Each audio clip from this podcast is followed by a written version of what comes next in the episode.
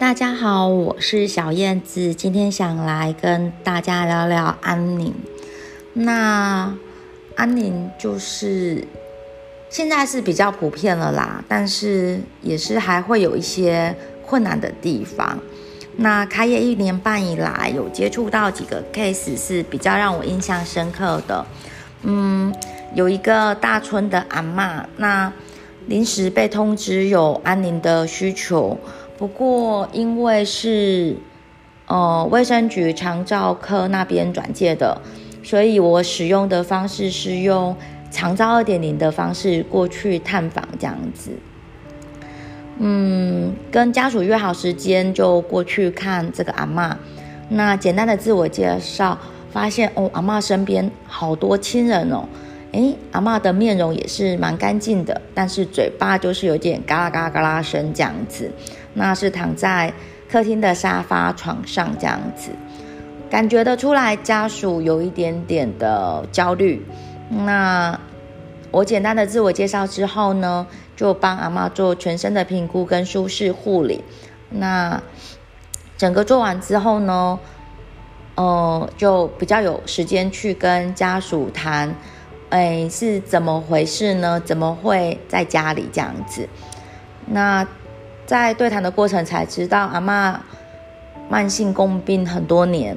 那其实他也很清楚，知道自己在未来的生命末生命的末了，他想要走什么样的形态这样子。嗯，有一天就是阿妈突然意识不清，送去医院，那颅内出血，那医师建议就开了刀，就会苏醒了。哎。一个礼拜了没有苏醒，那医师就很积极的要家属接受可以做气切的治疗，那家属不愿意，所以他们很勇敢的提出安宁的需求，那被主治医师大声的呵斥这样子，所以家属很受伤，因为这三十几年来陪伴。阿妈走过每一次医疗的处理、医疗的事件，都是女儿跟儿子，所以他们就蛮生气的，就办了自动出院这样子。阿妈一回到家，据家属转述，阿妈一回到家，感觉表情就柔和了很多，也没有皱眉头。然后第二天，女儿就更勇敢的，就把鼻胃管拔掉了。我去的时候是第三天嘛，嗯。阿妈已经两天没有吃东西了，尿尿也越来越少了，而且颜色比较深这样子。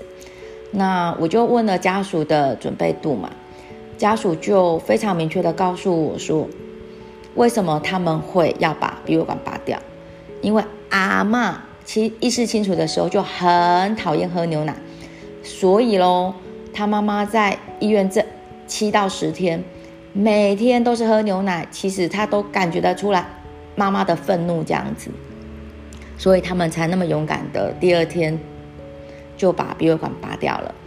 嗯，那我就觉得，哎，那是不是在医院的医院端是不是有接受到不舒服的事情呢？原来就讲出了，呃，医师很积极的想做治疗，因为他觉得阿妈有机会清醒。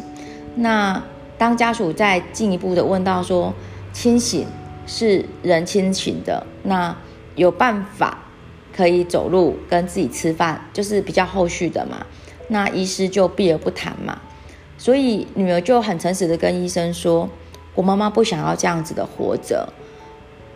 她说半年前我们在签器官捐赠的时候，阿妈就很羡慕他们，因为。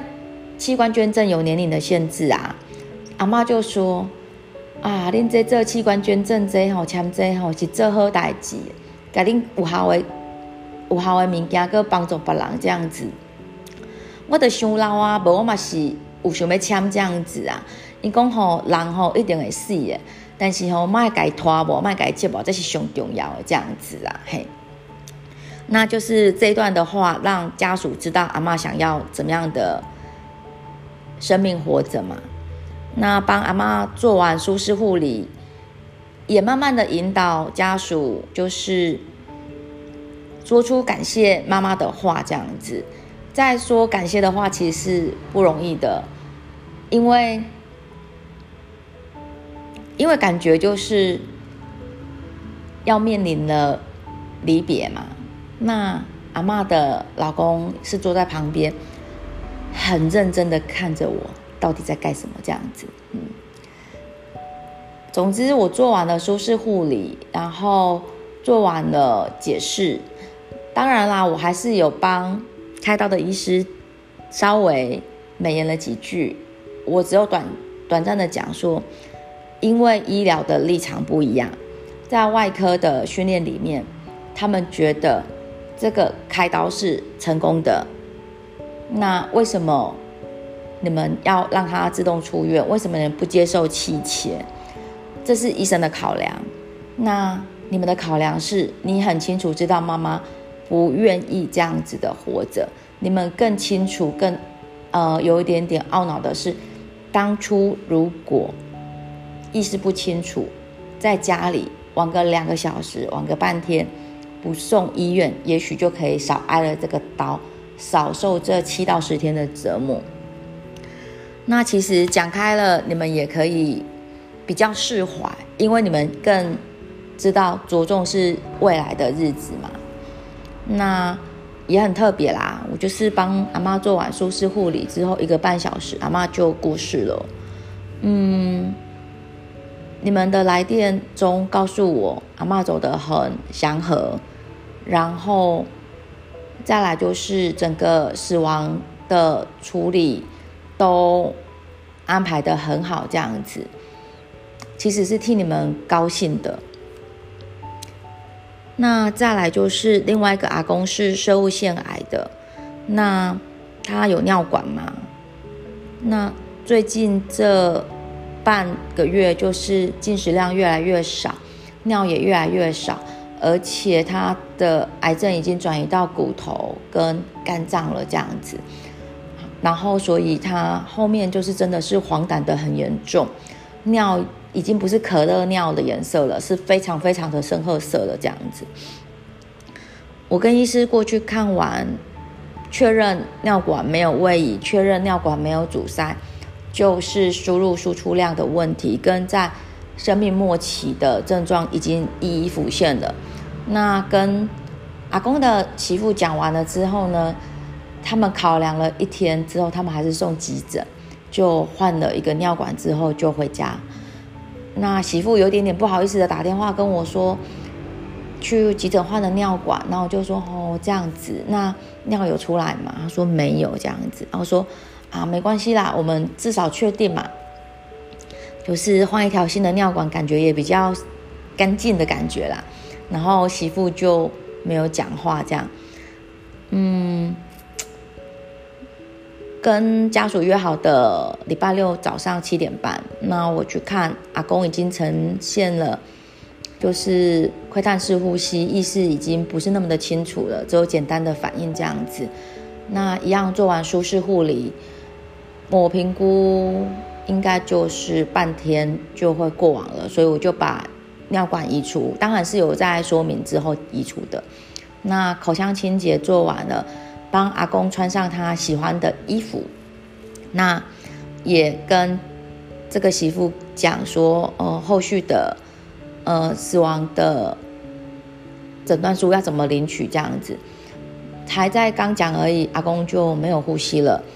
那其实最主要是因为阿公的太太是嗯中重度失智这样子，那这半年内嗯丧失了自己的亲弟弟，那。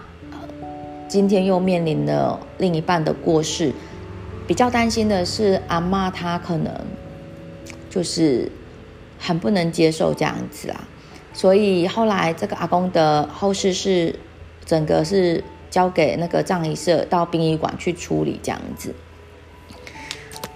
嗯，说圆满吗？我也不知道圆不圆满。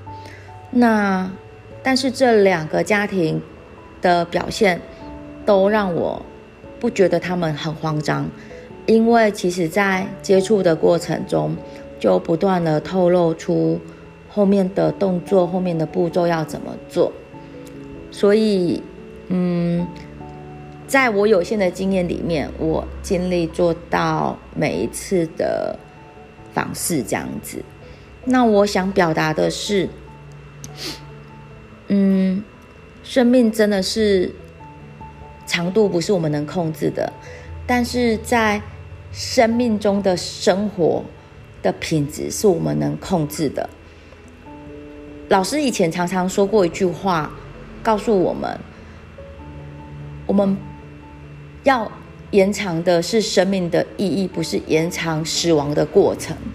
那这句话其实以前我听不懂，所以不小心在 Facebook 看到蔡主任说的：“唯有我们学会死亡，才学会生活，也才懂得生命。”我想在这两个例子里面，我学习到的是，我们除了要有专业的知识，我们在照护的过程也需要，跟沟通的过程也需要良好的态度。因为我有提供温暖的医疗，这样子才能让个案跟家属很稳稳的接收到我们的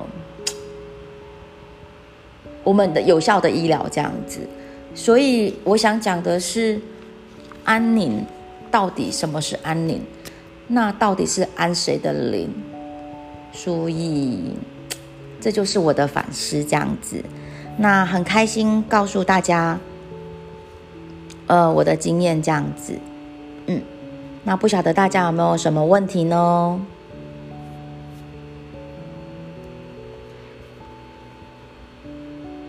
那如果没有，我们就下次再见喽。